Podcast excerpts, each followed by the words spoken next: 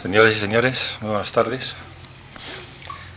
Eh, Bienvenidos a esta serie de conferencias del, Instituto Juan Mar de Estudios e Investigaciones y más específicamente del Centro de Estudios Avanzados en Ciencias Sociales, que como ya es poco tradición o costumbre, se tiene el honor de presentar a todos ustedes eh, algunas de las personalidades intelectuales que nos visitan, que son profesores en este centro durante unos meses y que tienen así una oportunidad de organizar un poco su pensamiento, comunicárnoslo acerca de algunos de los problemas sobre los que están trabajando en este centro o sobre los que ellos están reflexionando. En este caso se trata del profesor Eduard Malefakis, que es conocido y famoso historiador mm, no solamente en Estados Unidos, sino muy particularmente aquí en España, puesto que el profesor Malefakis prácticamente cabe decirse que inició en buena medida su trayectoria de trabajo intelectual trabajando en torno a un tema muy español, muy nuestro, muy central en la vida de este país, como ha sido el de la reforma agraria y la revolución campesina, que desembocó en el, fue uno de los factores que desembocaron, de los procesos históricos que desembocaron en el, gran drama de la guerra civil. El profesor Marfakis escribió, ha escrito un libro que es clásico, tanto para historiadores como para científicos sociales, un libro al mismo tiempo lúcido, apasionado y a distancia, en el cual uh, nos ha dado una lectura equilibrada de los dos lados y las muchas dimensiones de aquel conflicto histórico y eh, su trayectoria intelectual no se ha limitado a este punto, por supuesto, ha trabajado sobre lo que es historia previa de la vida española y sobre lo que podíamos llamar es, más en términos más generales, la historia de las diferentes sociedades mediterráneas, europeas mediterráneas, que es en cierto modo el tema central de su explicación en este centro.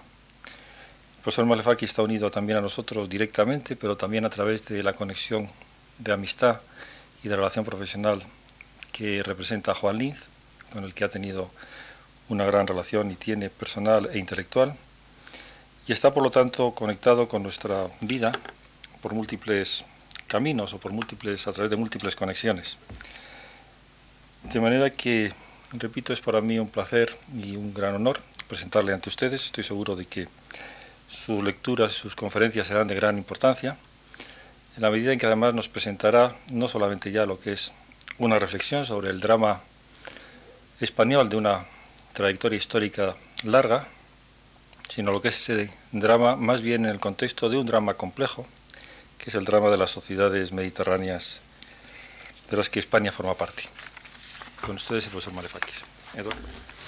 Muchas gracias, Víctor. Um, um, y gracias a todos ustedes de haber venido. Uh, como ha dicho uh, el señor Pérez Díaz, que voy a hablar sobre los países del sur de Europa uh, durante los siglos XIX y XX.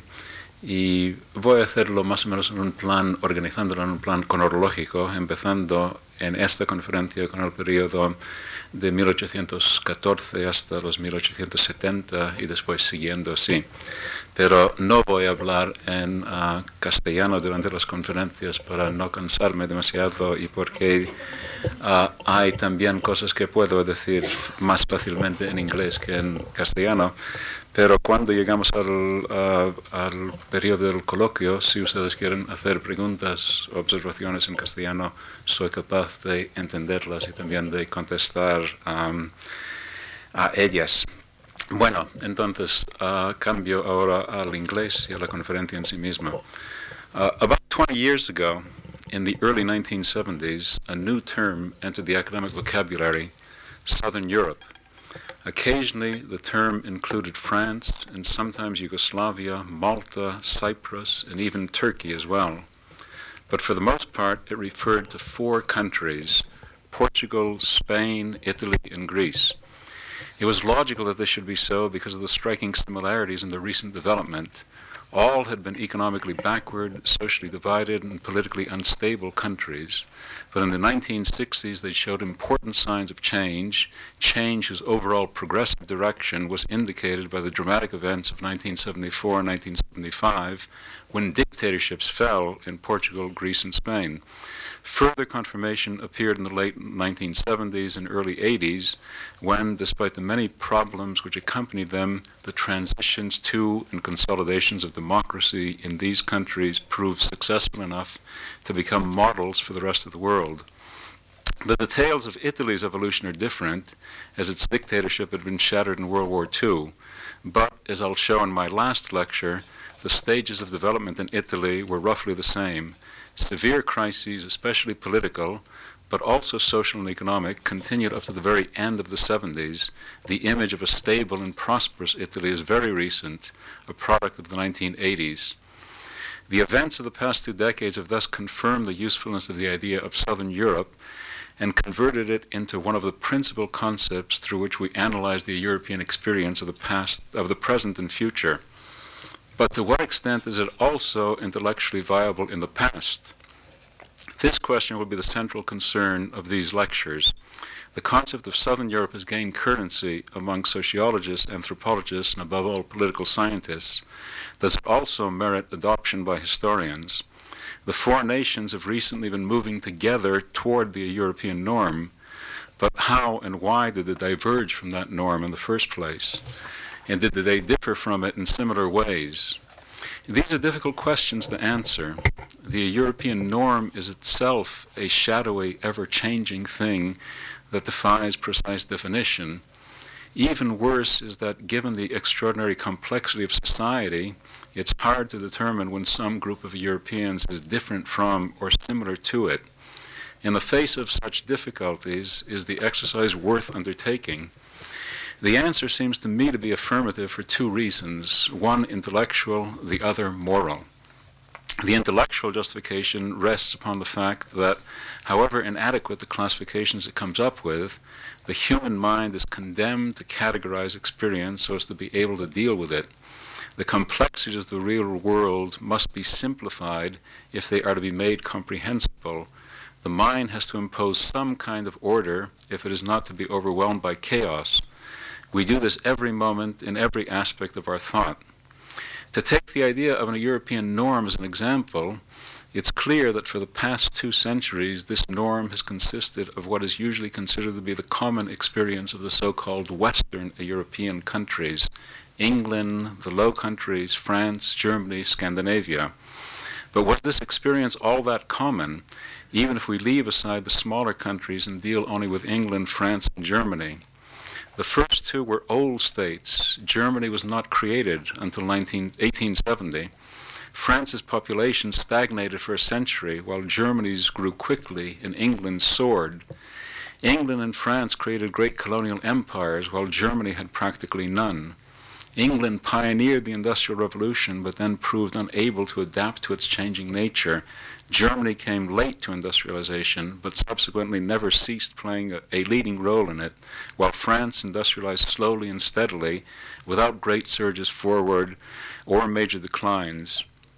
France, after 1789, had a strong democratic tradition. England gradually moved towards democracy through the slow evolution of its liberal tradition, while in Germany, first authoritarianism, then totalitarianism predominated up to 1945. These are major differences, and we could cite others of equal importance. On what grounds, then, do we group such disparate countries as Western Europe? The only justification is that we must create categories of some kind if our experiences become intelligible and French, English, and German history overlapped in enough important aspects to make grouping them together intellectually meaningful. But if the category of Western Europe is useful, and that of Eastern Europe as well, a third category, Southern Europe, might also help illuminate the European past. Spain, Portugal, Italy, and Greece differ greatly among themselves, to be sure, but probably no more than the Western nations do, and certainly not as much as those of Eastern Europe, where contrasts are especially extreme. Even if this new category should prove unsatisfying, the attempt to create it would at least serve to direct scholarly attention to each of the four countries. At present, because they do not fit comfortably into the existing West East dichotomy, their histories, except for a few dramatic episodes like Italian fascism or the Spanish Civil War, tend to be neglected by all but indigenous scholars. This is the intellectual rationale for our project, but it also has a moral justification. Just as the human mind must categorize if it's to understand, so too it inevitably assigns value judgments to what it considers valid. Because the French, English, and Germans regarded themselves as the European norm, it was easy to look down on those who failed to look up to it, to live up to it. Never mind that their own actions were sometimes the most heinous possible. Never mind that the people they deprecated were largely responsible for laying the very foundations of Europe. Although some residue of admiration remained for the Greeks, Italians, Spaniards, and Portuguese, on the whole they became contemptible to the Northerners who constituted the European mainstream. One can see this in many ways, among them the French saying that Africa begins at the Pyrenees, and the British attitudes towards their Spanish allies during and after the war against Napoleon. Far more terrible, however, was the internalization of these negative value judgments among the Southerners, because they too shared the vision of historical truth created by the North. Their self contempt became intense and affected many of their attitudes and actions. We can see it on all sides. Sometimes it was directed only against other sectors of the nation, by the northern Italians against the southern, or by the Catalans against the Castilians but it usually was directed against the nation as a whole. In Spain, Cánovas del Castillo was not entirely joking in 1876 when he defined Spaniards as those who cannot be anything else, los que no pueden ser otra cosa. Greeks often refer to their homeland as Psorokostaina, the flea ridden old hag, the great statesman of liberal Italy, Giolitti, once answered criticism of his policies by saying, A politician is like a tailor and must cut cloth to the measure of his customers. Italy is a hunchback, so I must make a hunchback suit for her. But the Portuguese were the most pessimistic. In the late 19th century, Eça de Queiroz said of his country, the only thing Portugal is good for nowadays is to put yourself across from her and throw stones at her. There's a deep cultural despair in all of this, and it was not a universalistic despair of the type that affected German intellectuals. Neither humanity as a whole nor modern civilization in general were at fault. The flaw lies rather in one's own people. Nor are any indigenous remedies available like the mystical values which the Pan-Slavists thought would save Holy Mother Russia. Unamuno might say que inventan ellos, but neither he nor any other Spaniards really believed it. Spain was too much a part of Europe to have any but European ideals, and its continued inability throughout the 19th and most of the 20th century to live up to those ideals left it emotionally defenseless. The same was true for other Southerners. Isolated and alone, each nation saw itself as especially at fault. By establishing common patterns among the four nations and indicating that they developed in roughly similar ways, we cannot hope to extinguish this past agony, yet a certain degree of respective consolation can perhaps be found. Italy and Spain especially, but Portugal and Greece as well, have recently been regaining confidence in themselves in their common march towards closer integration with Europe. Confidence will increase to the extent that each realizes that just as it is not alone at present, so too it had company on the inauspicious paths followed during most of the past two centuries. My first lecture will cover from roughly 1814 to the 1870s. But to understand this period, we must briefly discuss the impact that the preceding epoch had on Southern Europe. For a full quarter century, from 1789, when the French Revolution began, to 1814, when Napoleon was finally defeated, Europe as a whole passed through an unprecedentedly long and intense period of fundamental political and social change, which affected territorial and institutional structures as well as ideologies. No other set of events, except for the two world war, wars, has played so major a part in shaping modern Europe. Important everywhere, what special significance did the Napoleonic and Revolutionary era have for Southern Europe? I will limit my answer for the moment to Spain, Portugal, and Italy, leaving Greece for later in the lecture. The Revolutionary and Napoleonic era affected the, the Iberian Peninsula in four unique ways. First, the wars there were more savage than elsewhere. Most other conflicts of the period were limited 18th century style wars, brief campaigns conducted by relatively small professional armies in which the vanquished ceded some territories to the victor and the war stopped. The major exceptions were in Iberia and Russia, but whereas the Russian campaign lasted for six months, the Iberian War continued for almost six years. It was especially destructive in Spain, where most of the fighting took place.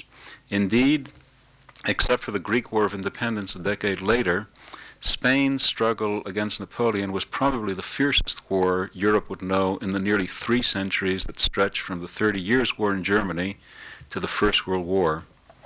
Second, again more for Spain than for Portugal, the ravages of the war were compounded by having been preceded by a long period of economic, political, and military dislocation.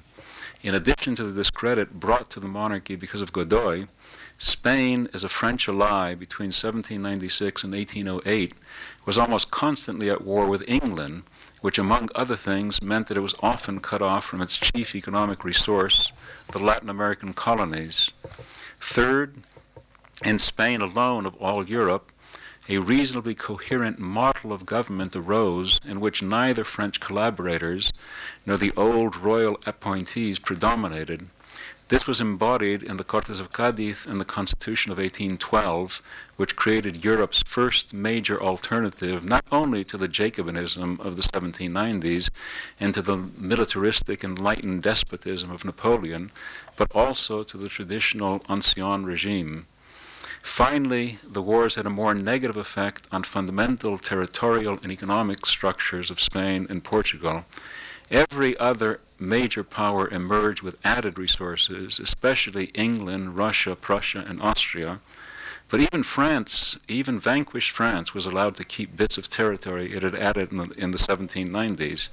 For the Iberian nations alone, the war meant huge losses, the loss of their enormous colonial possessions in Latin America. In Italy, the revolutionary and Napoleonic era was more benign, yet also contributed to the political upheavals of the post war period there.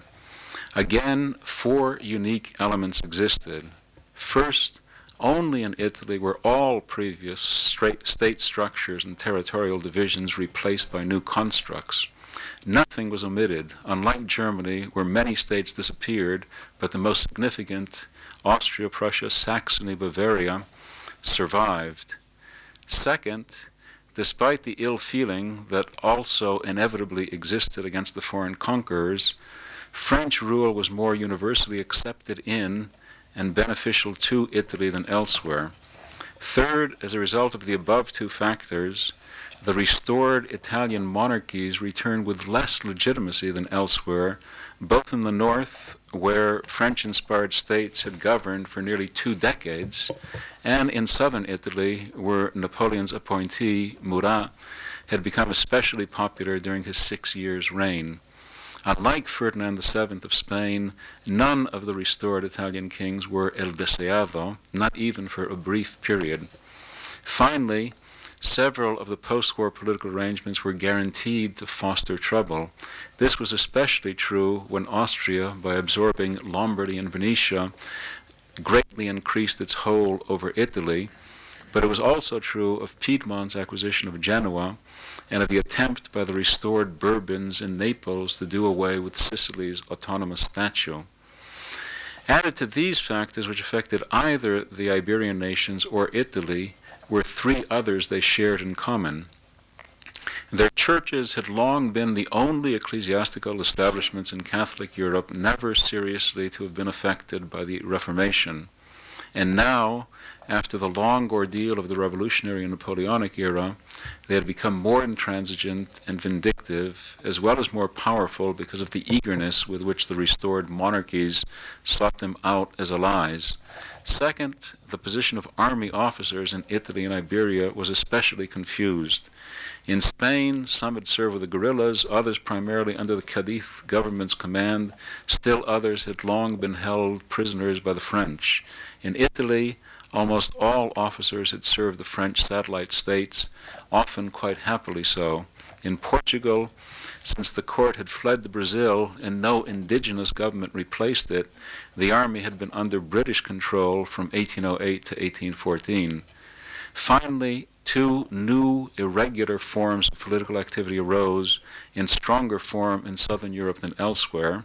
The first, guerrilla warfare, manifested itself above all in Spain, but also surfaced in parts of Italy. The second, more puzzling, was the proliferation of secret societies, Carbonari in Italy, Masons in Spain, the Sinedrio in Portugal, during the Napoleonic War wars and immediately after them.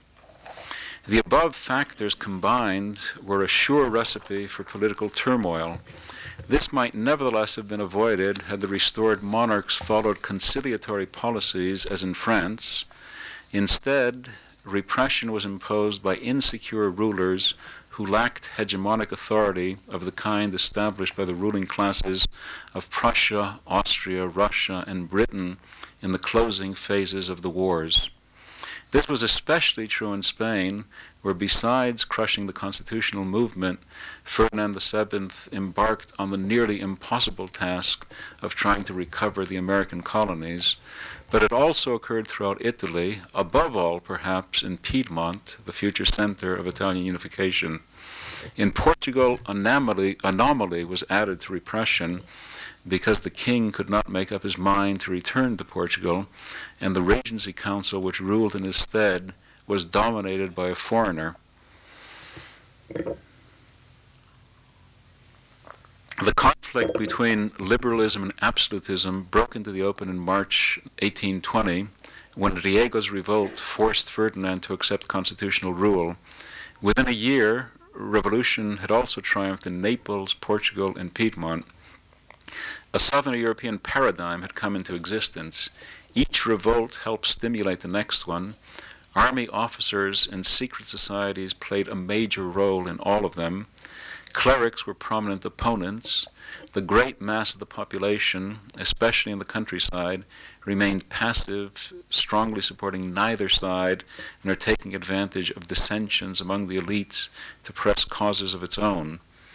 All four revolutions sought to convert the reigning monarchs to, cons- to constitutionalism, not to overthrow them, and all four, remarkably, adopted as their provisional legal framework the Cadiz Constitution of 1812.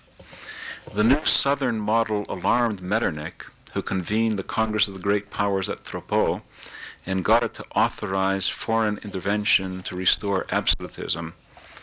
This principle was easily implemented in Italy, where Austria itself could provide the necessary armies, so the liberal regimes of Naples and Piedmont were crushed in 1821. The task was more difficult on the Iberian Peninsula due to its location, Spain's large size, and overt British opposition. Nevertheless, in 1823, a French army invaded Spain and easily made its way south driving the nearly defenseless revolutionary government before it. The revolutions of 1820 to 23, the military means by which they were crushed, and the protracted repressions which followed them, gave special intensity in Italy and Iberia to the European wide struggle between liberalism and absolutism. In France, the Low Countries, the Germanies, even Austria, absolutist repression had polarized society only once, in 1814 and then had tended to be mild. In Spain and much of Italy, absolutist restorations took place not once but twice, and the repressions of the 1820s were generally harsher. because the rulers had become even more insecure and organized groups of royalists, the Voluntarios Reales, etc., had emerged who sought to wreak vengeance on the rebels. The same was true in Portugal, although there were certain differences in detail.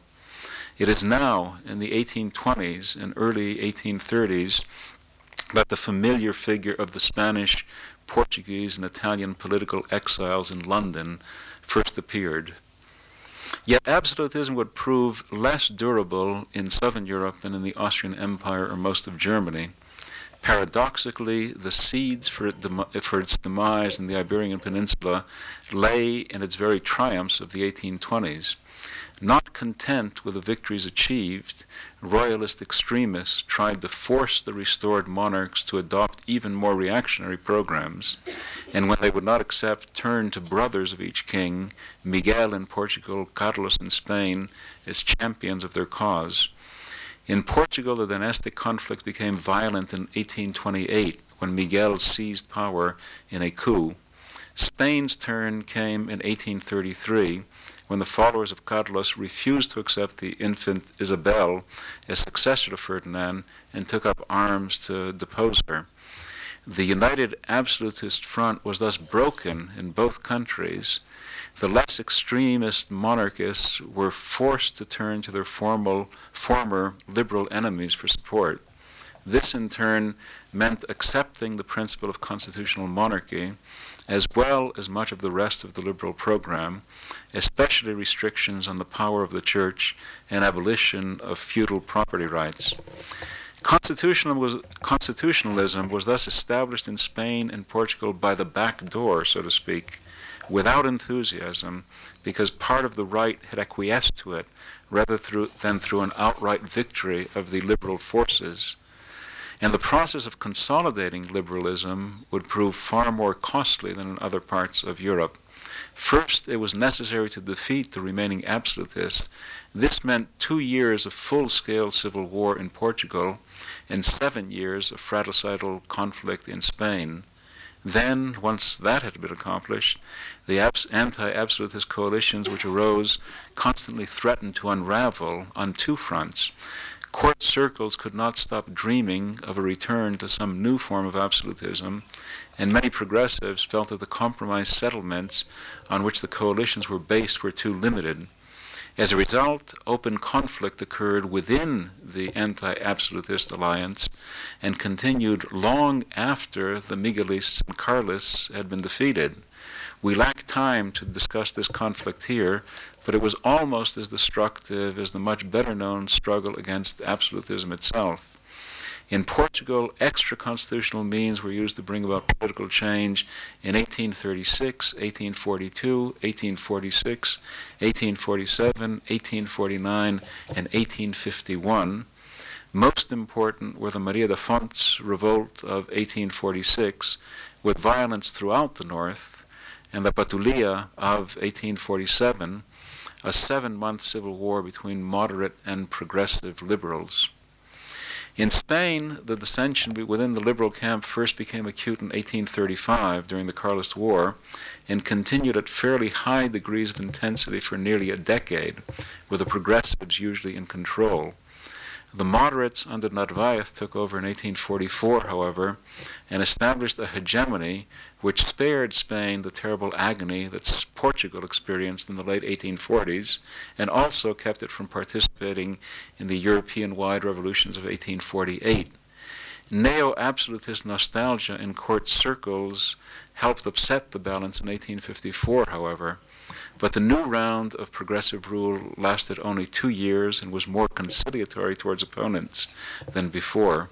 Greater toleration also characterized the next decade as O'Donnell tried to unite moderates and conservatives in the Liberal Union Party. Thus, a long period of comparative tranquility from 1844 to 1866 followed the three decades of continuous instability that Spain had experienced from 1814 to 1844. The struggle of liberalism against absolutism had been fiercer in Spain than Portugal, but in compensation, it seemed that the conflicts within the liberal camp would not be as destructive.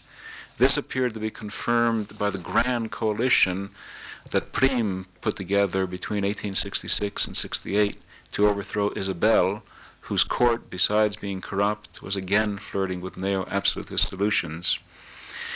The September 1868 revolution in Spain, dubbed La Gloriosa, was meant to be like England's glorious revolution of 1688, the gateway to a peaceful and prosperous future. Instead, Spain was plunged into its sharpest conflict since the 1830s. Some of the trouble, especially the Cuban revolt of 1868 and the early growth of anti systemic forces, were not related to dissension among the liberal elites who led the revolution, but a major portion of it was. Had the elites themselves followed more closely the precepts they advocated, it would not have been so difficult to find the monarch to replace Isabel. The position of the one who finally accepted would not have been undermined to the point that he felt obliged to uh, resign. The federal Republicans would not have been thrust into power prematurely and precipitously, and the Carlists would not have swelled into such an imposing force. The end of the experiment from 1873 to 1876 was particularly disastrous, with the military crushing Cantonalist revolts and beating back Carlist armies while simultaneously trying to defeat the Cuban rebellion. In the end, intra elite conflicts had ended up costing Spain almost as dearly as the struggle against absolutism itself. As we've seen, the Italian pattern was similar to the Iberian in the 1810s and 1820s, but it began to diverge in the 1830s. This is partly because there was no there were no dynastic struggles of the Miguelist or Carlist kind anywhere in Italy to split the absolutist camp.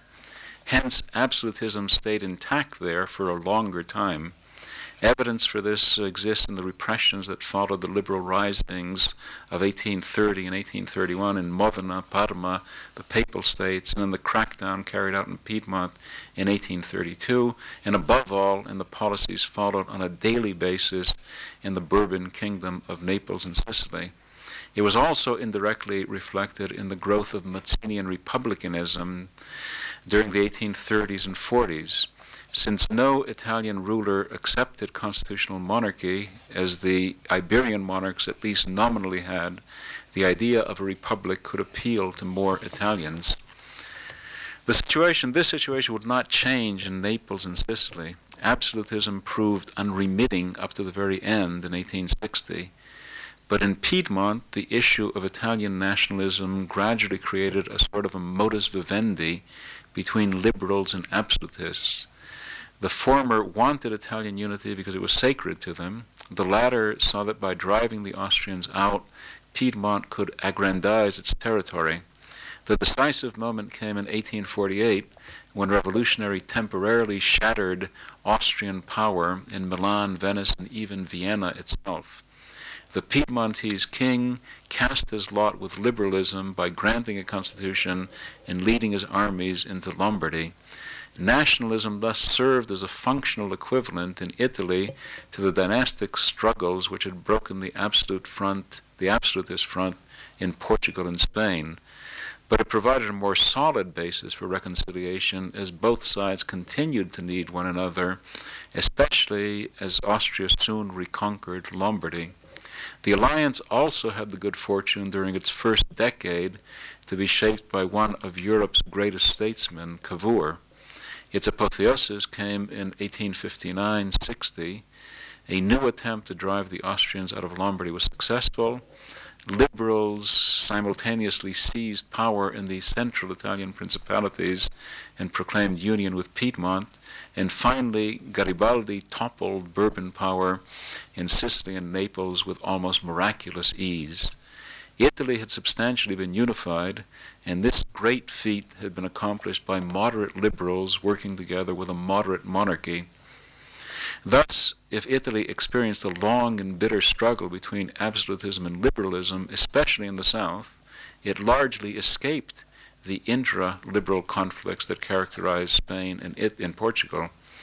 Liberalism's conservative and radical extremists were drained off respectively by papal antagonism and Mazzini's Republican movement.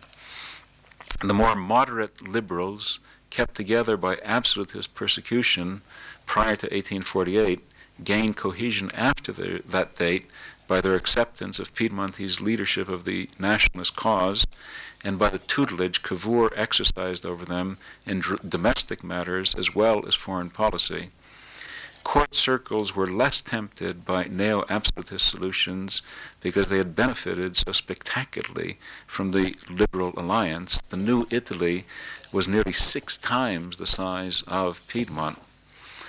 Moreover, absolutism lost one of its chief defenders when the Church, angry at Italy's incorporation of the papal territories, broke off relations with the new kingdom. Another contrast with the Iberian Peninsula was that the army had ceased being an active force in politics. The Praetorian tendencies of the 1810s and 1820s withered away because they were not reinforced either by civil wars, as in Spain and Portugal, or by factional strife among the liberals, or by crypto absolutists striving to revise the constitutional order. Moreover, nationalism had provided the army with a sufficient focus for its energies. In Spain and Portugal, liberalism had established itself prematurely, before most absolutists were really ready to accept it before it had worked out internal disputes and achieved a certain degree of coherence. In Italy, these changes had happened, so liberalism was more stable and secure. But Italian liberalism suffered costs of a different kind, especially in the realm of ideas. Like Esau, it had sold its birthright for the plate of lentils called national unification. By allying itself too closely with the Piedmontese royal cause, by rejecting too completely the chief rival ideology, Mazzinianism, by accepting too willingly the cynical diplomatic maneuvering and the false plebiscites by which unification was achieved, liberalism in Italy had sown the seeds of its future sterility. The central defect was that its democratizing currents had atrophied. Hence, Italian liberalism was always further away from the common people than was the case in Spain, where demo- democratizing tendencies kept reappearing, from the Cortes of Cadiz to the progressive liberals of the 1830s and 40s to the 1869 Constitution. Itself marred, liberalism did nothing to keep Italian unification from becoming also deeply flawed. The, the, dream of agrarian reform by which Garibaldi had aroused the southern peasantry was never implemented. Indeed, the power of the local padroni was increased. The promises of regional autonomy were abandoned, and there was no attempt to adjust integration to local needs. Instead, brutally and abruptly, Piedmontese laws and structures were imposed on the new areas. This especially hurt the South, whose backward economy was suddenly invaded by the much more advanced Northerners. It is not surprising, therefore, that the first six years after unification brought great turmoil to Italy, especially in the south, where a low grade civil war, called the Brigantaggio by the authorities to discredit it, cost more lives than all the Italian wars of liberation combined. Unification was tarnished in other ways as well. Its hero, Garibaldi, soon drew away from the policies of the new state. In foreign affairs, Italy began to acquire something of the jackal like reputation that Mussolini later strongly reinforced as it ineptly went about incorporating Venetia and Rome in 1866 and 1870.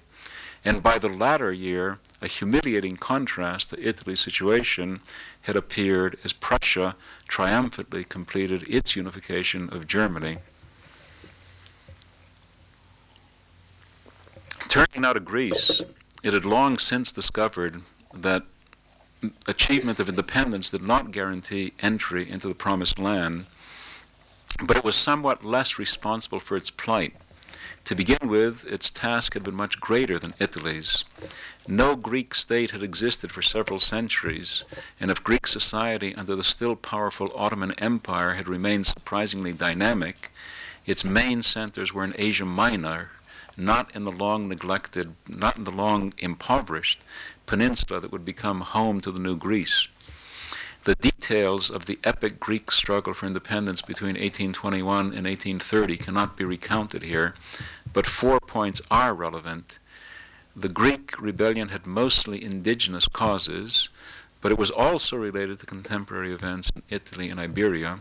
Its emotional roots were developed during the Napoleonic era. A secret society, the Filiki Eteria, organized it. It broke out in March 1821, soon after the Iberian and Italian revolutions we discussed earlier. Second, the war was even more destructive than Spain's struggle against the French, especially between 1824 and 1827, when Egyptian forces joined the Turks against the Greeks. Third, it could not have been won, the war could not have been won without intervention by England, France, and Russia on Greece's behalf. Fourth, having rescued Greece from defeat, its guarantors would not go on to force the Sultan to accept viable boundaries for the new state. Instead, a dwarf state, only a little more than a third of Greece's present size, was created. So severely truncated an entity was condemned to follow a policy of perpetual irredentism. This was dangerous, constantly threatening to bring disaster upon Greece. Its domestic consequences were also bad, as it diverted attention from domestic problems and lent strength to demagogic postures. In addition to this source of weakness, Greece had one other which made it unique within southern Europe the relative primitiveness of its society after centuries of being neglected by Constantinople, as well as being cut off from the West.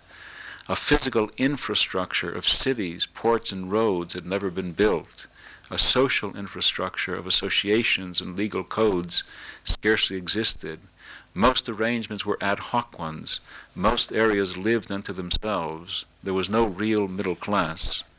Both these factors conditioned the liberal absolutist struggle in Greece. Its history went through phases similar to those of its Western counterparts, but their meaning was often different because of the vast discrepancies in social development. The Constitution proclaimed in 1827 could not, probably not have been implemented by anyone in so primitive a society. Absolutism was not necessarily retrograde, as was the case in Italy and in Iberia. The despotic rule of Capodistrias from 1821 to 31, 1828 to 31, and of the new king Otto of Bavaria from 1833 to 1843 had important modernizing functions the civil wars of the 1831 to 33 interregnum involved anarchic conflict among local interests more than they did principled struggle over ideological issues. The first major political, Western style political event was probably the army led revolt in Athens in 1843. But the constitutional regime that was established by it had very shallow roots. Mavrokordatos, Greece's most progressive liberal, was quickly pushed aside by the less idealistic Kolettis. And on Koletti's death in 1847, his faction also co- uh, collapsed, so that the court circles, making full use of irredentist issues, easily recovered most of their earlier freedom of action. It would not be until 15 years later, in 1862, when a full generation of peace had permitted society to develop further, that Greece began to fit more fully into the southern European political dynamic. Otto was again overthrown by a widely based military led coup with some resemblances to Spain's Gloriosa Revolution a few years later. A new king from Denmark was found, a new constitution proclaimed, and as a crowning touch to Greece's increased modernization, England transferred the relatively westernized Ionian Islands to it. All, Gre- all traces of Greek uniqueness would not disappear overnight, of course. Remnants of social backwardness and the undiminished importance of the irredentist issue continued to distinguish it from Italy and Iberia, but the gap was gradually being closed. I've devoted most of my lecture to political matters. Uh, this was in part because I thought, frankly, that I was I would speak too long. It turns out that I haven't. That I did have more time available than I thought. But in the sense, it's justified because this was above all a political a- age, particularly in its early decades. Social and economic issues are important during this period, of course, but they become even more more important still as time advances, as the century moves on. And I will devote more attention to them in my next lecture. In the few minutes that remain to me now, let me try to summarize the argument I've been trying to develop tonight. Liberalism and constitutional monarchy represented the greatest transformation of a European political relationship since the Middle Ages.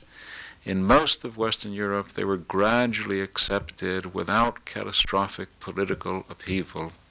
In Russia and Eastern Europe, absolutism was so powerful and society so backward that the issue of constitutionalism hardly ever arose, and when it did, was immediately and decisively crushed.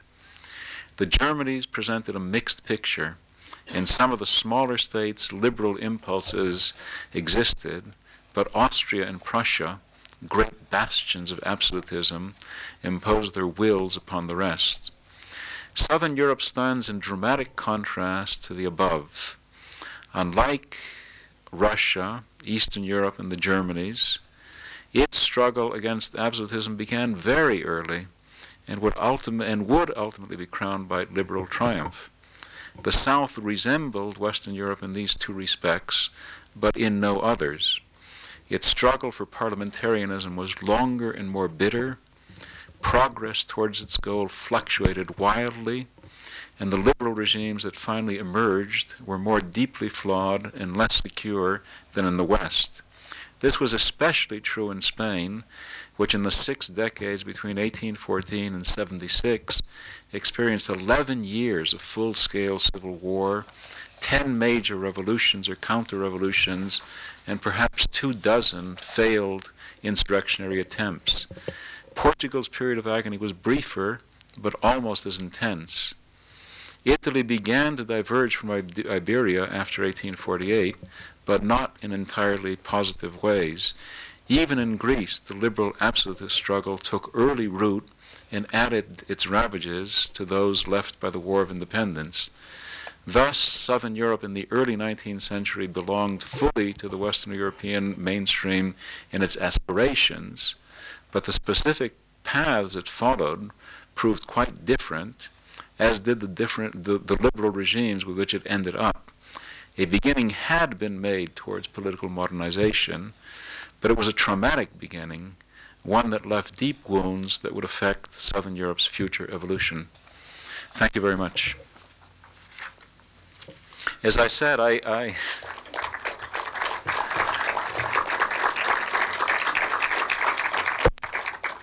as I said, I'm not used to uh, to speaking from a prepared text, and so I.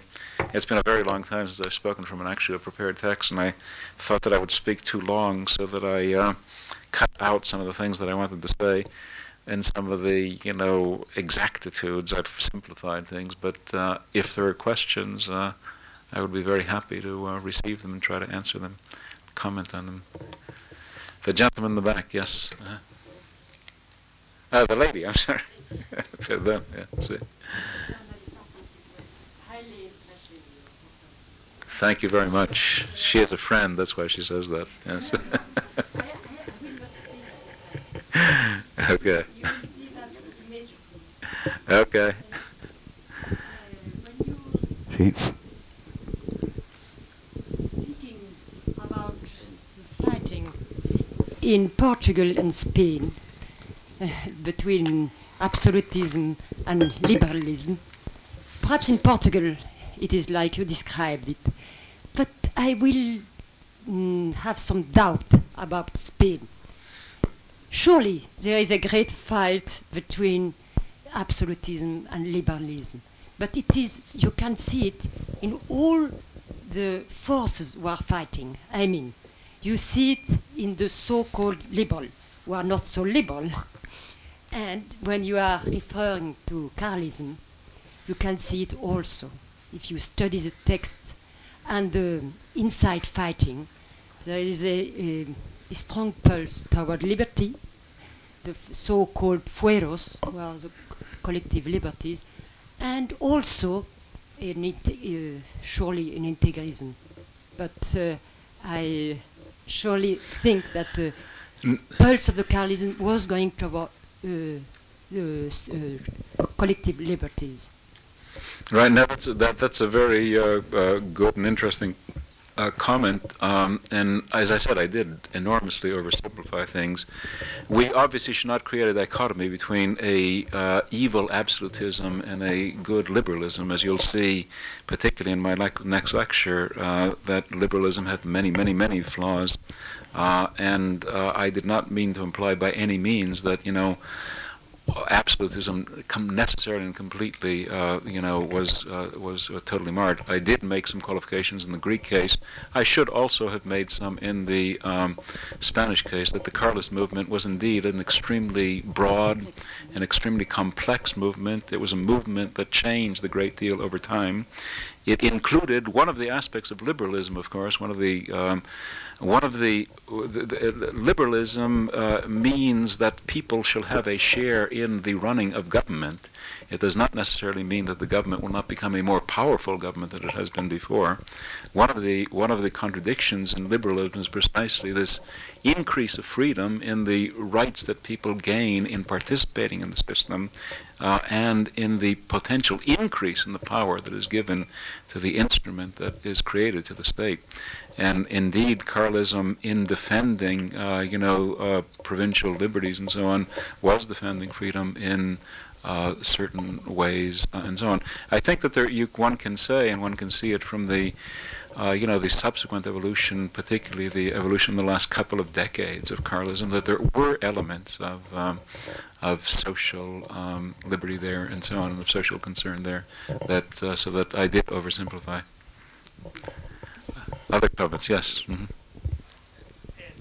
I, I, think I was an eyewitness to the, your invention of Southern Europe uh, in a discussion we had with Juan Linz and, and others at Columbia University. I think that uh, you invented the concept, at least for me, you invented it. But in those days, the basis of the invention was agrarian relationships and agrarian social structures. If I remember correctly, the gist of your argument, would you review that earlier argument, in which, as I recall, the central thrust was the peculiarity of landholding patterns and relationships between city and countryside as what really demarcated Southern Europe. In other words, you have mm-hmm. an economic, social underpinning to what you've given today right, as right, a more right, mm-hmm. political yeah. one. I don't ask for the whole argument, but this, this am I to hear that you backed off from this earlier no. No, not at all. No, no, no, no, no. Just to, just to hear that uh, there's only a certain amount that can be said. And uh, no, basically, I think that there are you know a number of factors that one can say are, are unique in the relationships um,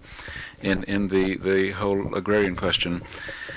I think one one of the things that uh, I, one of the basic arguments that I've made in the past is that um, Southern Europe is, in a certain sense, a much more complex society. I'll probably return to this uh, in the next lecture.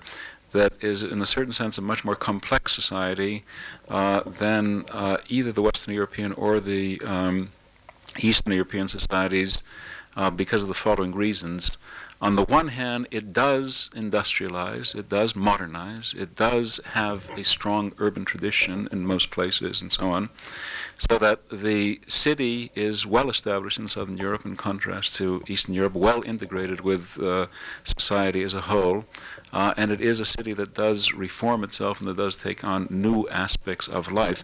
On the other hand, uh, the the transformation that takes place both in urbanization and industrialization is not as complete as it is in the Western European countries, and so therefore we have a city which is at the same time modern and unmodern, and in industries which are at the same time modern and unmodern. We have uh, in I, I, I sometimes. Uh, like to think of it as kind of uh, that the southern European countries, to a certain extent, uh, and I'm thinking particularly of Italy and Spain when I say this, not so much Greece for uh, complicated reasons, and less so for Portugal, although Portugal as well. Uh, in a sense, uh, the southern European countries uh, seem to me like kind of a museum in which uh, all sorts of things have been preserved from the past, new things have been introduced, but nothing has been thrown out. Whereas I think that in uh, the European countries, that um, that, um, in the Western European countries, that uh, when the new came in, it tended to throw out the old, uh, and so that we, we there, was, there were other senses in which I meant that argument as well. Uh, one of the things that is very important that I was going to talk about, that I will talk about in the next uh, uh, lecture, is the fact that in uh, Southern Europe alone, uh, we have, uh, because of the fact that there is such an extraordinary variety of uh, land tenure, that is to say, we have we have great landed properties, great latifundia, as in Andalusia or in the Alentejo or in Sicily or in parts of the Po Valley and so on. And yet at the same time, we have, you know, very, very well-established peasant farming, small peasant farming, the regions that Victor studies, for example, you know, where this has existed always and is very deeply rooted. And we have intermediate areas in which, you know, strong, in which tenant farmers are strongly based and so on. There is a hodgepodge of different uh, social types that exist uh, in uh, these uh, in in the agrarian structures of Italy and in Spain. They're more varied than uh, they are in any other country, and this uh, creates a situation in which again nothing predominates, in which you don't have peasant conservatism. You do have peasant conservatism in certain regions, but in other regions you have peasant radicalism of the greatest sort. The only uh, socialist movements, uh, working class movements that have been able to create serious uh, uh organizations among the peasantry uh, have been the Italian and the Spanish, the only uh, peasant groups that sort of went over to what we might call modern social protest are precisely those um, two, two groups. And if the Portuguese uh, were delayed in all of this. Of course, the most recent instance we've had of agrarian revolution has been in Portugal precisely in 1974 and 1975. So it's a it's a combination of uh, you know arguments of this sort, and it's not uh, exact. It's not uh, now that I've forgotten the. I perhaps, if as I was reading uh, the paper, I thought that perhaps I did too much with the events and uh, perhaps not uh, enough with um, underlying causes. On the other hand, it seems to me that as a historian, Philippe, you remember Philippe, Philippe is one of the world's more famous and uh, well, uh, in, in, a justified way, political scientists. Uh, uh, there is a certain tradition of empiricism that I have to. I have to make sure that the facts really do support, you know, the, the arguments that I'm trying to make. Yeah. Victor, yeah.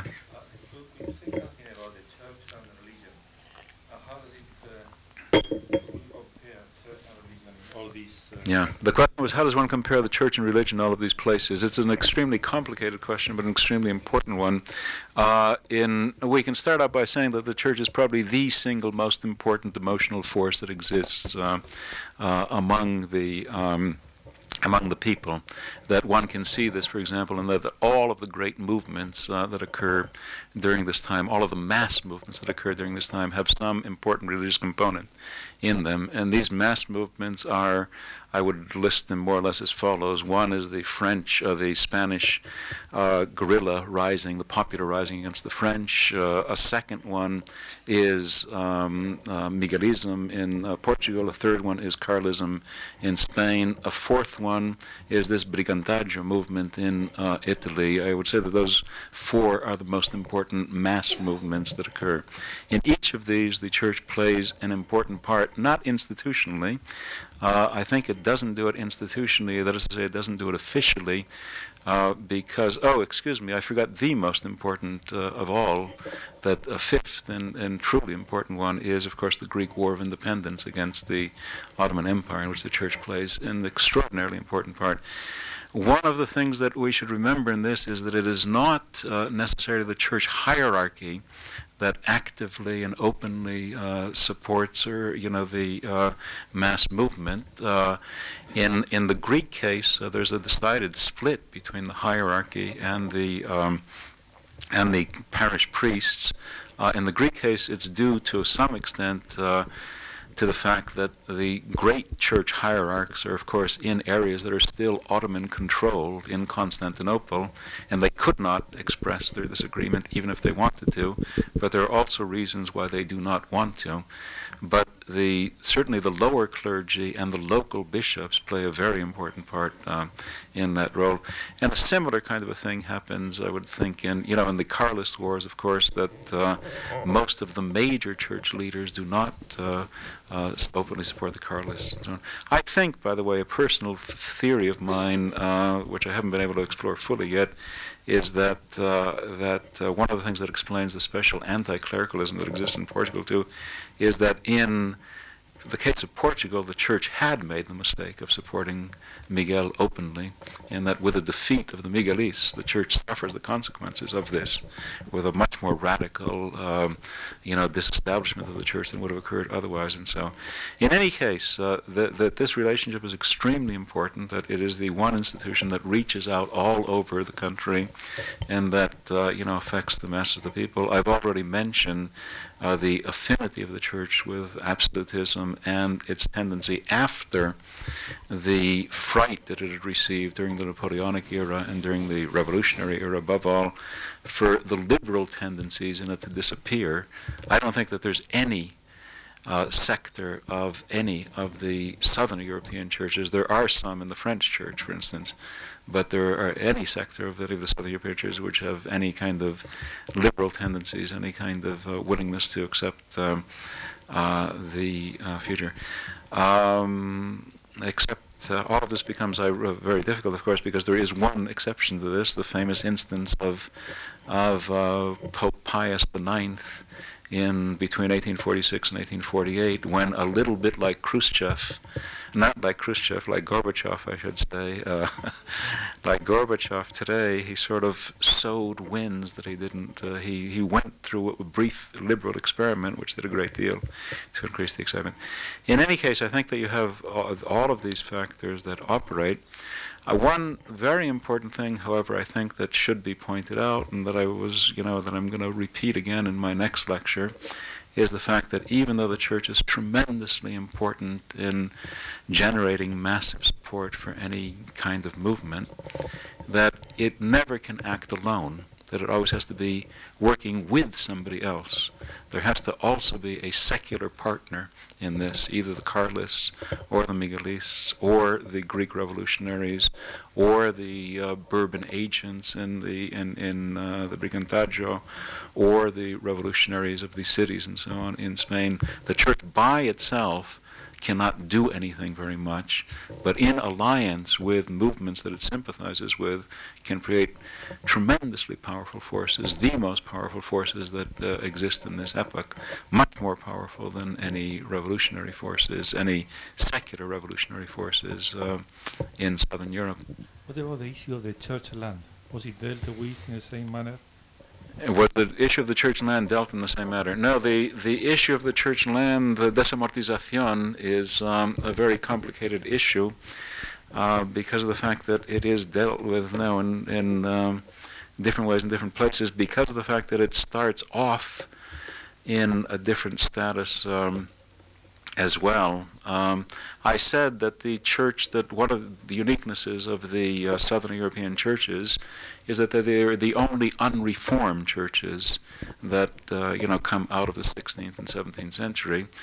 Uh, that this in turn means that they not only do not suffer any particular uh, as much damage to their status within society and so on, but it also means that they do not go through the disentailment processes that usually accompany, uh, you know, the even temporary takeover of power of Protestant groups so that they are left with very considerable amounts of um, land, particularly uh, in um, in uh, Spain.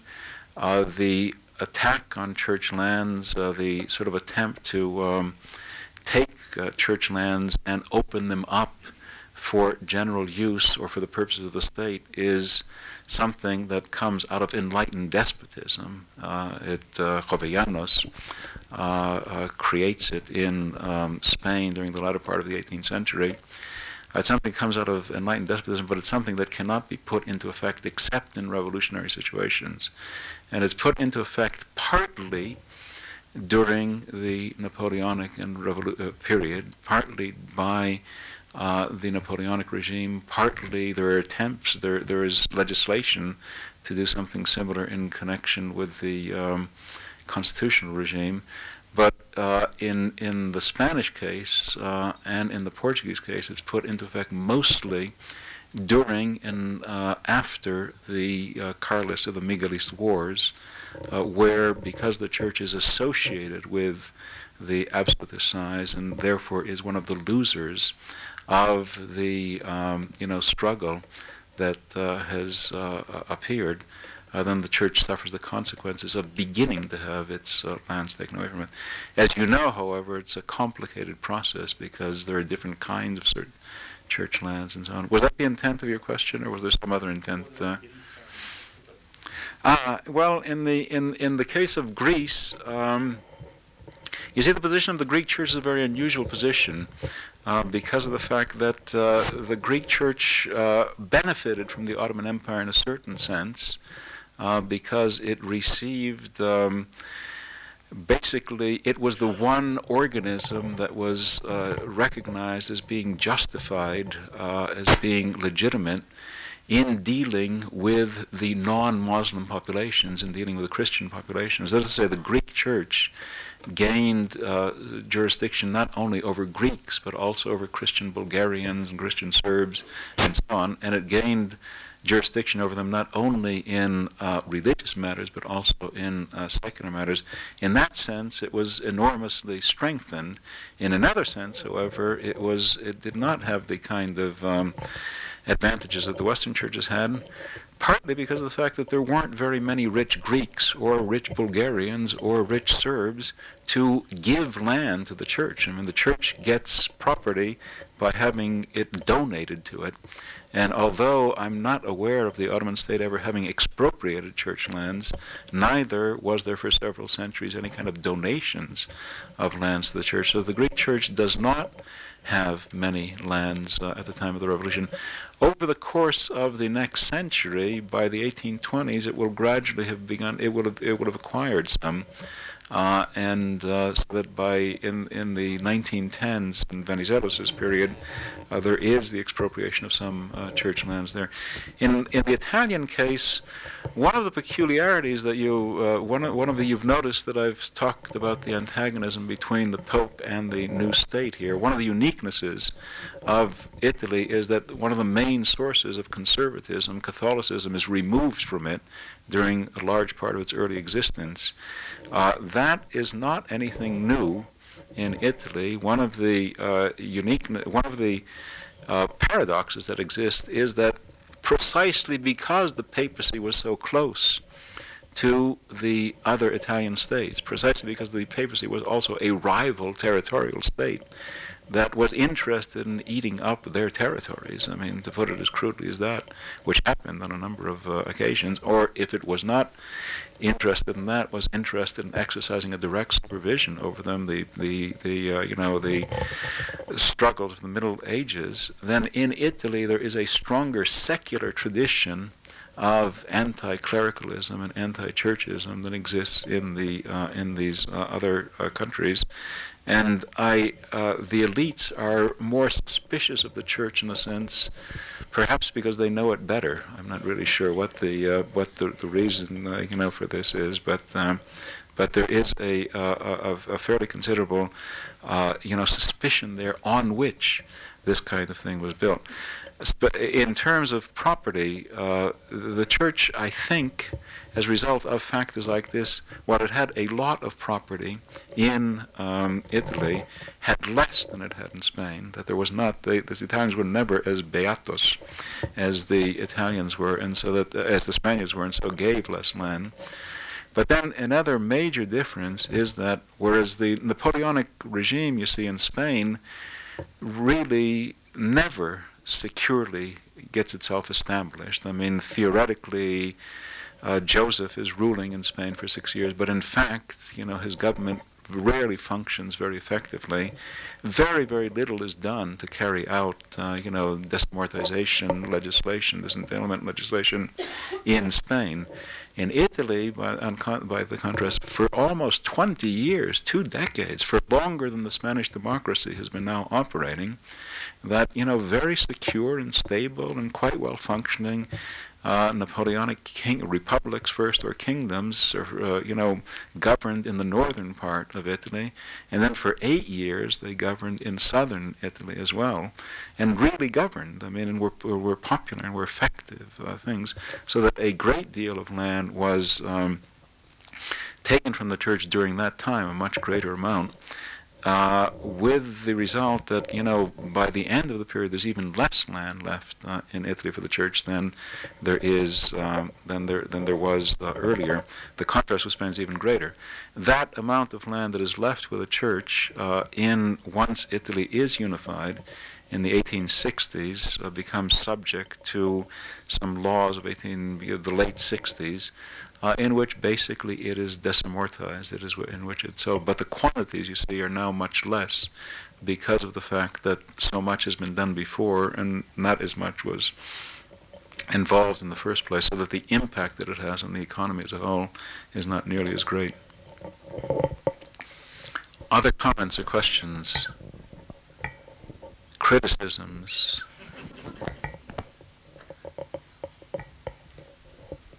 Nothing else? well, thank you very much then. Yeah.